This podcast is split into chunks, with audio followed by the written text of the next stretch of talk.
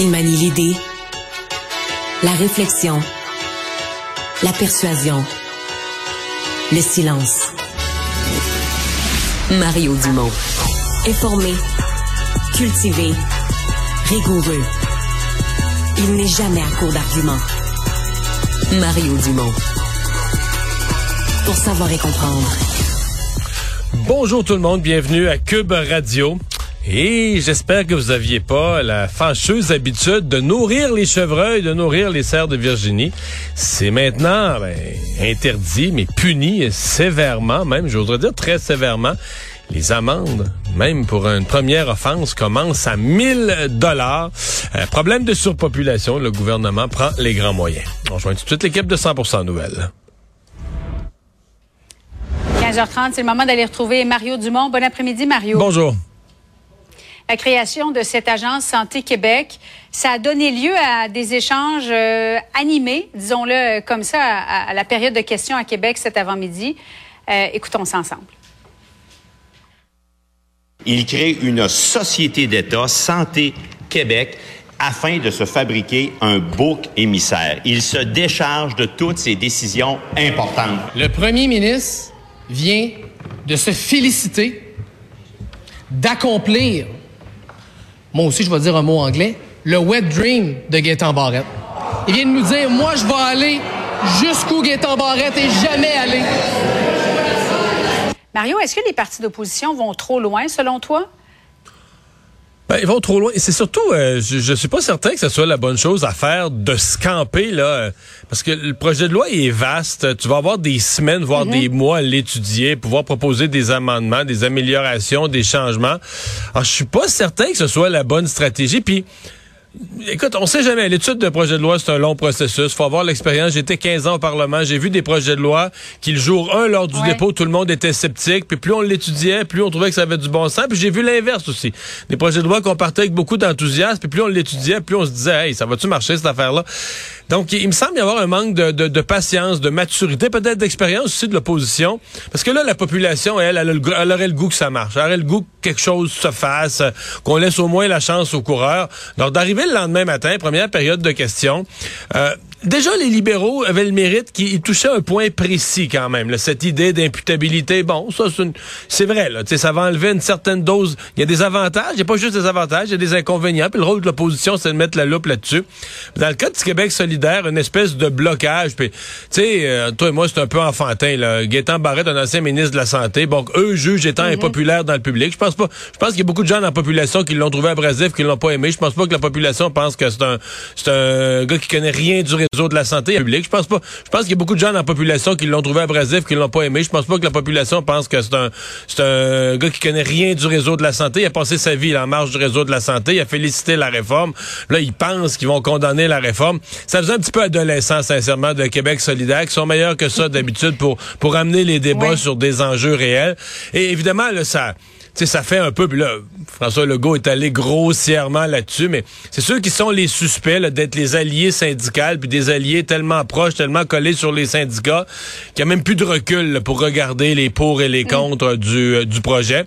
Mais moi, je te dis, là, je me serais pas braqué le jour 1. Je dirais, un projet aussi gros que tu sais que tu vas étudier peut-être jusqu'à la fin de l'année 2013, euh, sur toutes sortes de chapitres, où la population a le goût que ça marche, je me serais pas braqué, j'aurais pas voulu le jour 1 euh, faire partie de ceux du club des, des, empêcheurs de tourner en rond. Euh, je suis pas certain de leur stratégie. La vraie raison pour laquelle les syndicats s'opposent à, cette réforme, à cette agence Santé Québec, Mario, la vraie raison, est-ce que c'est parce qu'on va passer de dizaines de conventions collectives à quatre? Est-ce que c'est ça la vraie raison? C'est plus compliqué que ça. C'en est une qui les inquiète, c'est sûr. Mais d'abord, ils sont pas... Euh, on dit les syndicats. Moi, j'ai vu la FIC moi, ceux que j'ai vu braquer au niveau syndical, c'est la FIC puis les médecins spécialistes. Moi, hier à Cube, j'ai parlé euh, au président de la PTS, là, qui représente des travailleurs sociaux, des gens de la DPJ. Il était pas braqué. Je dis pas qu'il applaudissait puis qu'il était sur le party, là, puis qu'il soufflait un petit sifflet, là, tu sais, frou mais il était prêt à regarder ça. Hier, j'ai entendu au bilan avec Paul Larocque, la présidente, de la, la, présidente de la FTQ, même affaire. Mm-hmm. Elle était pas sur le party, elle avait pas de chapeau de fête, mais tu sais, était pas de monter aux barricades. pourtant, elle a du caractère, là. Tu sais, si était vraiment. Donc, je moi, je, si j'étais d'ailleurs, M. Legault ce matin euh, attaquait les syndicats comme étant tous braqués contre. Même, je suis pas sûr que c'était une bonne affaire de sa part. Moi, ce que je vois, c'est que c'est un accueil mitigé là, mais c'est pas une barricade devant le gouvernement du côté syndical. Donc, mais dans les inquiétudes des syndicats, il y a pas juste là, oui, il y a le nombre de conventions collectives qui diminue. Euh, il y a certainement aussi des inquiétudes au niveau bon régional, comment ça va marcher, le pouvoir de chacun, etc. Certains syndicats pourraient perdre des milliers de membres dans, des, dans ces regroupements-là. Donc ça, c'est certain que ça les inquiète aussi carrément les cotisations syndicales. Et tout ça arrive dans un contexte où ils sont aussi en négociation. Donc, ils veulent garder l'élastique tendu avec le gouvernement de dire, regarde, là, euh, règle-nous, donne-nous une bonne convention collective, puis on va déjà être peut-être sur l'autre sujet de ta grande réforme, on va déjà être peut-être un petit peu plus euh, parlable. Mm-hmm. donc, c'est pour ça que je moi, personnellement, là, je pense que la position syndicale est plus complexe qu'un braquage. Moi, je vais te dire, pour moi, la maladresse, les, médecins spécialistes ont commis la maladresse numéro un. Là. Dans le public, euh, ils ont ils ont perdu là, de l'appui public au fil des années. Ça fait longtemps que ça traîne dans l'air, que les spécialistes, eux autres, ils font jamais tout à fait leur part. Je dis pas, il y en a qui ont fait un travail extraordinaire, il y en a qui sont des des, des, des, des, des, miraculeux de la médecine, puis qui travaillent des heures de fou. Mais globalement, comme syndicat, là, ils ont perdu de l'appui dans le public. Euh, il y a 20 ans, ils nous avaient fait une grève parce qu'ils voulaient pas donner service ou ils voulaient pas, pas complètement, pas ce que le gouvernement leur demandait. Puis là, ça a pas marché avec les, avec le PQ. Puis ça a pas marché avec les libéraux. Puis là, ça marche pas avec la CAQ. Fait qu'à un moment donné, ça devient suspect. Puis la, population finit par se dire, ben voyons, c'est, c'est quoi avec les médecins spécialistes qui a jamais moyen, puis mm. ils sont très payés, gagnent des salaires. Là. Euh, tu sais, quand on fait la moyenne de leur salaire, là, on inclut des gens qui travaillent à temps partiel puis des pré-retraités. Si on avait le salaire des médecins. Ils ont fait de longues études aussi, quand même. de très longues études, je respecte ça, puis ils étaient en retard sur le reste du Canada. Mais là, aujourd'hui, ils sont plus en retard sur le reste du Canada. Ils sont très bien payés.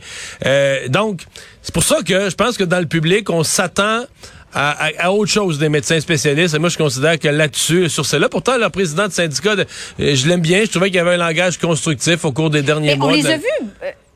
Avec Christian Dubé, docteur euh, Olivan et, Christian Dubé, euh, bras dessus, bras dessous, euh, dans le reportage d'Alain Laforêt, il y a de ça quelques semaines. As-tu été étonné de la réaction incisive du syndicat? Un peu. Peut-être que lui, semble-t-il que lui, le docteur Olivan, a de la pression de certains de ses... Parce que dans les médecins spécialistes, c'est toutes des fédérations, mm-hmm. chacune des spécialités. Ça a l'air qu'il y en a qui sont particulièrement choqués, qui ont l'impression qu'ils pourraient être les perdants là, de la réforme, peut-être parce qu'il y a des raisons peut-être on leur en demande plus.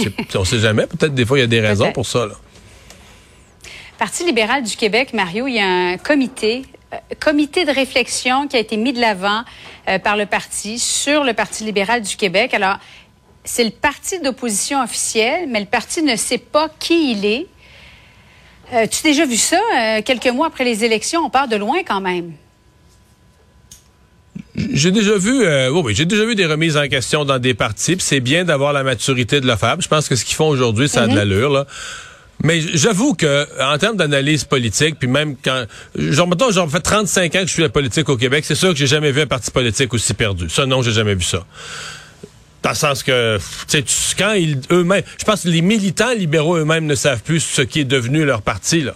Donc, euh, non, non, il y a, y a quelque chose de profond, il y a quelque chose de réel dans ce parti-là qui a un peu euh, euh perdu, c'est ce qu'on appelle perdre ses repères, là, ses repères les plus mhm. fondamentaux.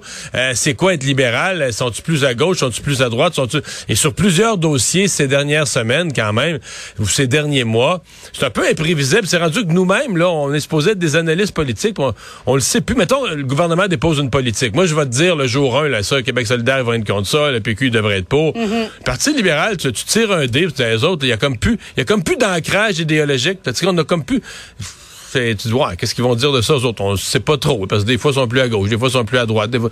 Donc, c'est non, c'est un parti qui a euh, du travail à faire et qui, là, en partant, a complètement échappé le contact avec euh, l'électorat francophone. Donc, je suppose que ça, ce sera au cœur de la, de la réflexion aussi. Parce qu'au Québec, euh, si t'as pas l'électorat francophone, le pouvoir, t'oublies ça, là. Tu peux, à la limite, il, présentement, ils ont une vingtaine de comtés, ils pourraient en gagner une poignée, quelques-uns, mais je veux dire, ton, si t'as pas l'électorat francophone dans des proportions un peu significatives, à mon avis, ton maximum est à 30. Avec le pouvoir, c'est plus jamais. Mario, l'intelligence artificielle, il y a une préoccupation de plus en plus. Ces centaines de chercheurs euh, experts qui demandent une pause là, concernant la recherche de l'intelligence artificielle. Il y a des préoccupations au niveau des gouvernements à Ottawa notamment. As-tu l'impression que collectivement, on se réveille un peu tard?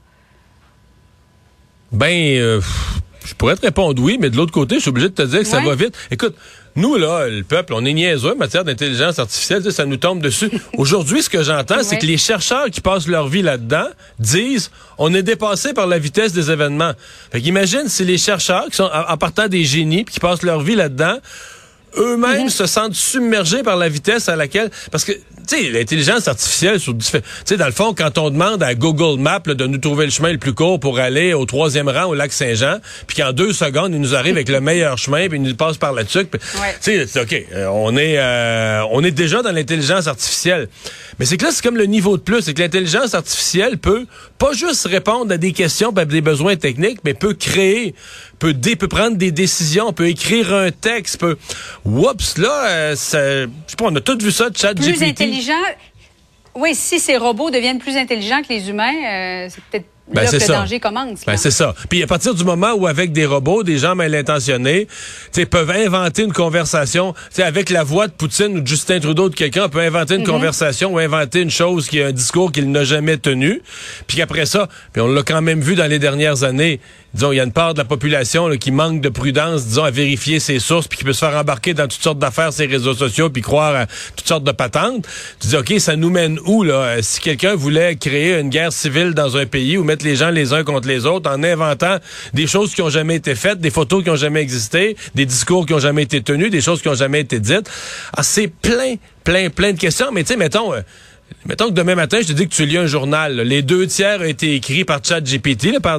Donc, mhm. c'est un, ordinateur qui a écouté la game de hockey puis qui t'en fait un résumé. Parce que dans le fond, tu sais, un texte résumé de game de hockey, là, il n'y a pas d'émotion, c'est bien technique. On a dit compter le deuxième but, blablabla. C'est un ordinateur qui l'a fait. Donc, tu lis un journal, il y en a deux tiers qui a été produit par ordinateur, puis un tiers des textes, là, là où tu as une petite photo, c'est quelqu'un. C'est OK, on est-tu prêt pour ce monde-là? On, est, on serait-tu à l'aise? On est... Hey, des questions, euh, il y en a plein. Mais là, c'est juste que là, les, les, grands experts qui nous disent qu'il faudrait mettre tout ça sur pause pendant six mois. Là, je vois pas comment tu mets ça sur pause. Je veux dire, les gouvernements vont devoir accélérer, encadrer, réfléchir en accélérer, mais ça se c'est des géants, c'est Google contre Microsoft qui se font une lutte. Qui va arriver le premier avec la meilleure technologie? De penser qu'eux vont tout arrêter, mettre ça sur la glace, mettre leurs chercheurs en vacances, puis dire, ah, ben là, pendant six mois, on travaille plus là-dessus. C'est comme, tu sais, ça, ça, ça, ça s'imagine pas toutes les grandes courses technologiques dans le passé. Je veux dire, euh, tu sais, ça n'a pas été arrêté en chemin, là, donc je vois pas que celle-là, à moins euh, que tous les gouvernements se mettent ensemble, mais je vois pas que ça puisse être arrêté ou arrêtable. Mario, merci beaucoup. Bon après-midi à toi. Au revoir. Salut. Dans un instant.